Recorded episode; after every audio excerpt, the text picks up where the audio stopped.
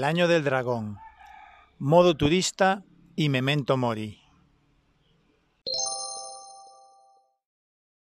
Cada año nuevo chino está representado por uno de los doce animales del zodíaco chino, elegidos siglos atrás por el emperador Jade. Cuenta la leyenda que hace mucho tiempo en China el emperador Jade organizó una gran carrera.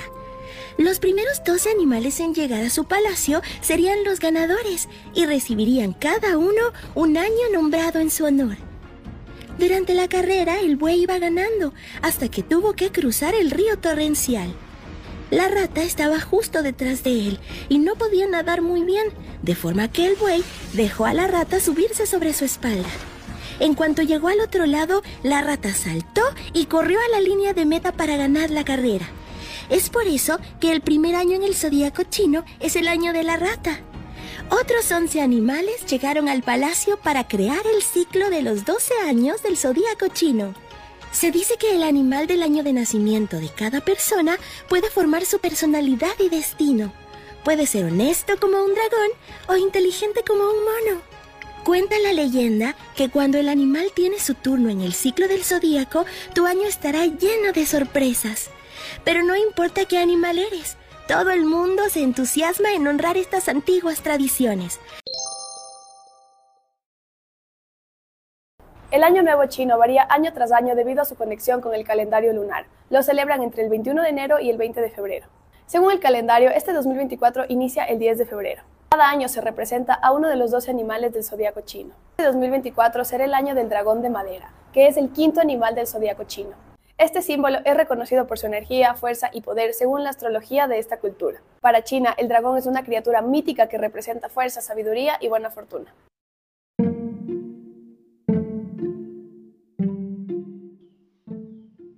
Ayer se festejó el Año Nuevo chino. Es el año 4722, el del dragón de madera. ¿Te imaginas cómo será el mundo en el año 4722? Sí, dentro de 2698 años.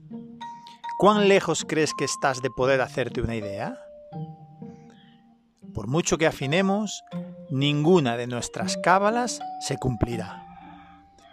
Teniendo en cuenta de que ya no se cumple ni a una semana vista, a 2698 años de distancia, nuestra limitada conciencia humanoide no da de sí. Aceptémoslo, porque de hecho da igual.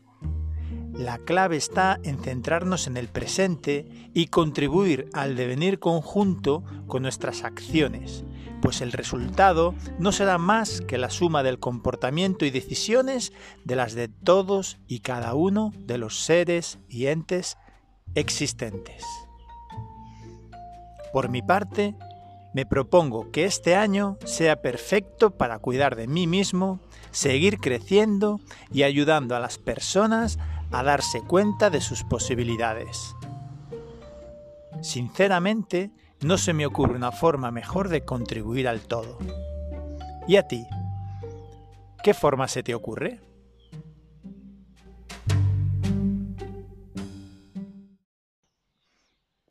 Domingo, 11 de febrero, Chiang Mai.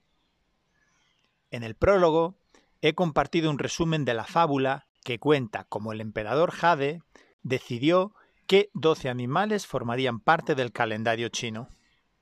La China es una cultura muy presente dentro de la amplia variedad existente aquí, incluyendo el budismo y el turista. Según lo que he podido investigar, del año del dragón de madera se espera, a grandes rasgos, lo siguiente. Nuevos comienzos.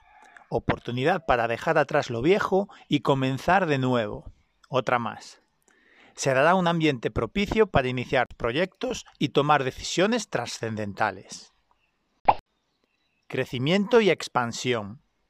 Fase de impulso y desarrollo en negocios, relaciones y crecimiento personal. Momento favorable para llevar a cabo esos proyectos tantas veces postergados y realizar inversiones. Compasión y colaboración. Con la comunicación como base se fomentará la empatía, la cooperación y el trabajo en equipo. Equilibrio y armonía. Búsqueda de un balance entre la fuerza y la flexibilidad, la acción y la reflexión. Momento para cultivar la paz interior y la tranquilidad. Por lo visto, se espera un año lleno de energía, oportunidades y desarrollo. ¿Y tú? ¿Te comprometes a hacer todo lo que está en tu mano para aprovecharlo?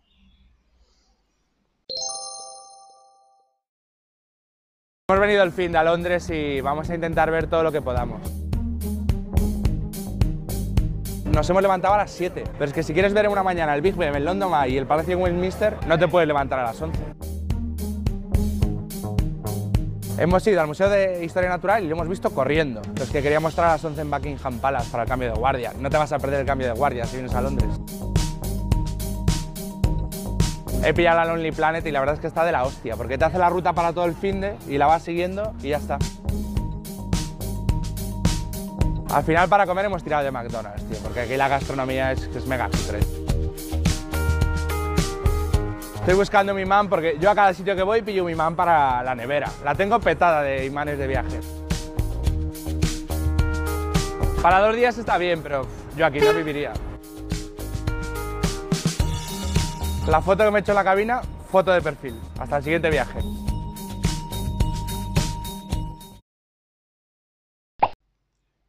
He volado 650 kilómetros al norte en busca de montañas. Diez días estuve en Bangkok. En este tiempo conocí la ciudad poquito a poco, sin caer en el atropellado ritmo turista estándar. Comí en la calle, casi siempre. Salí a bailar bachata y kizomba, tres noches. Asistí a un gran festival gastronómico. Recorrí varios de los cientos de mercados que habitan en esta ciudad, cada uno con su idiosincrasia propia. En ellos compré algo de ropa para adaptarme al lugar. Visité Chinatown, reino de las artes del plástico y de lo prescindible. Escribí, creé podcast, hablé con personas, recorrí la incalificable Chaos and Road, me hice trenzas. Por cierto, quedaron perfectísimas y la chica me dijo que vivía de eso. Disfruté de un paseo en barco por el río de más de una hora por 40 céntimos de euro. Entré en el centro comercial más lujoso en el que he estado nunca, y con Siam. Me di tres masajes. Ninguno de ellos pasará a la historia como el mejor de mi vida. De hecho, el último pasará a formar parte de los tres peores. Volví a ver a niños jugando al fútbol en el parque. Amplio rango de edad, reglas propias y hasta uno que hacía de árbitro con sus tarjetas y todo. Sin mucha competitividad, sonriendo, disfrutando. A cada paso te sorprende la cotidianidad bizarra de esta magna urbe. Con todo esto, os confieso que no estoy preparado para el modo turista. Estos días lo he visto por todas partes y he de reconocer que lo he experimentado en dosis puntuales. Visitar templos, cuantos más mejor, tours guiados, excursiones, coleccionismo de fotos, compras por impulso, escaso descanso, ritmo atropellado, subir a lugares altos, más compras, agotamiento derivado de la necesidad de aprovechar los días contados de los que se dispone. Siento cristalino que mi modo natural es otro. Es más un modo aventura pegado al terreno, a las personas, a lo improvisado y al compartir.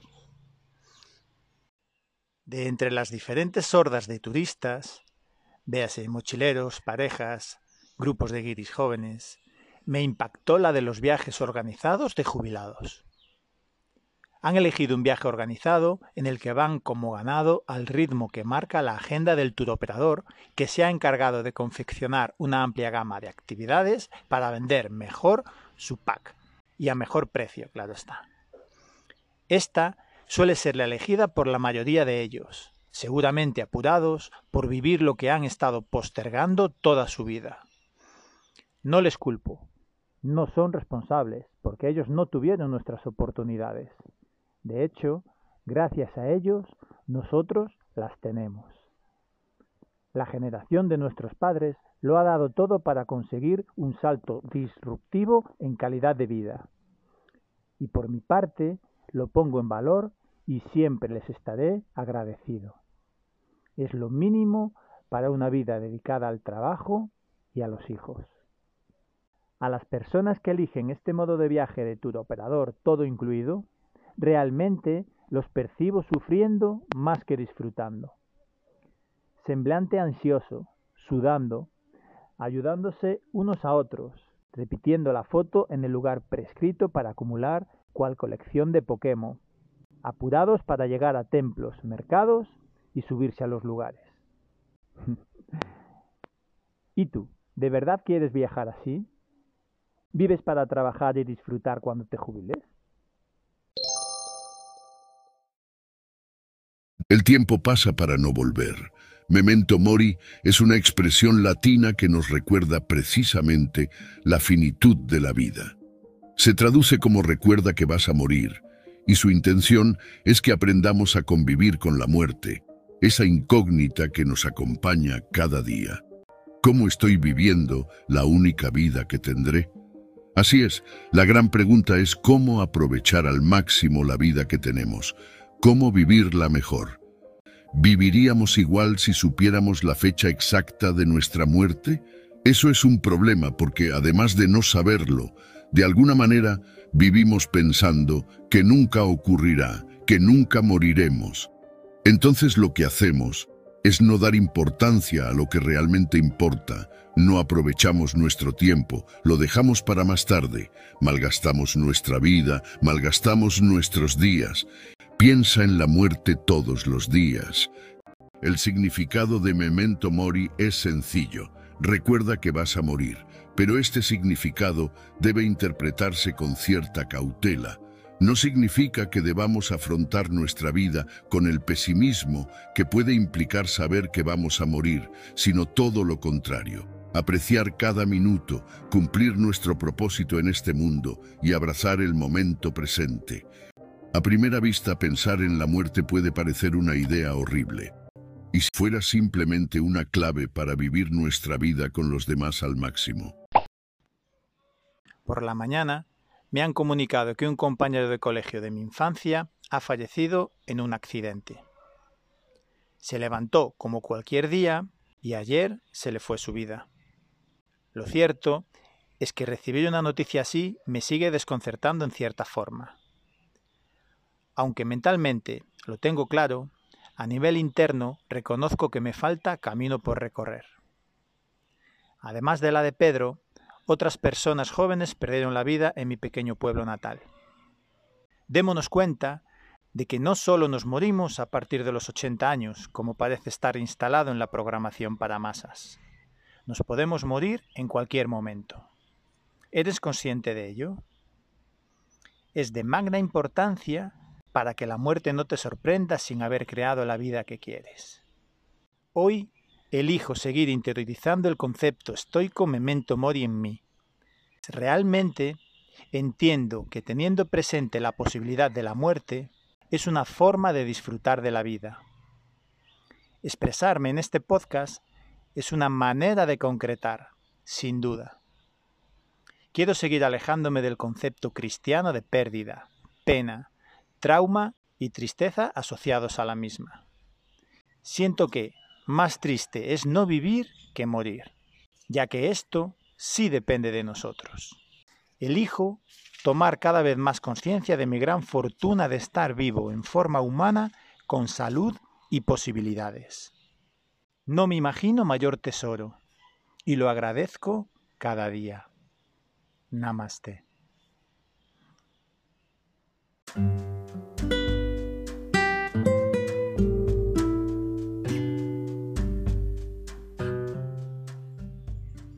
Crear el futuro. El año del dragón. Proyectos. Modo turista. Jubilación. Memento mori. Hoy ha salido un episodio multidisciplinar. Bienvenido sea. Así tenía que ser y ha sido. Necesitaba expresarlo todo y aquí queda. A mí me sirve. Espero que a ti también lo haga, ayudándote a crear tu senda personal. Esa que seguramente no sepas a dónde va. Tranquila, No lo necesitas. No funciona así. Confía. Te llevará donde tengas que llegar. Cuando llegues, te darás cuenta, aunque nunca te habrías imaginado ese lugar desde donde estás ahora. ¿No te parece emocionante la idea? Relájate. ¿Y tú? ¿Te apuntas a transitar tu senda personal confiando en que la vida sabe?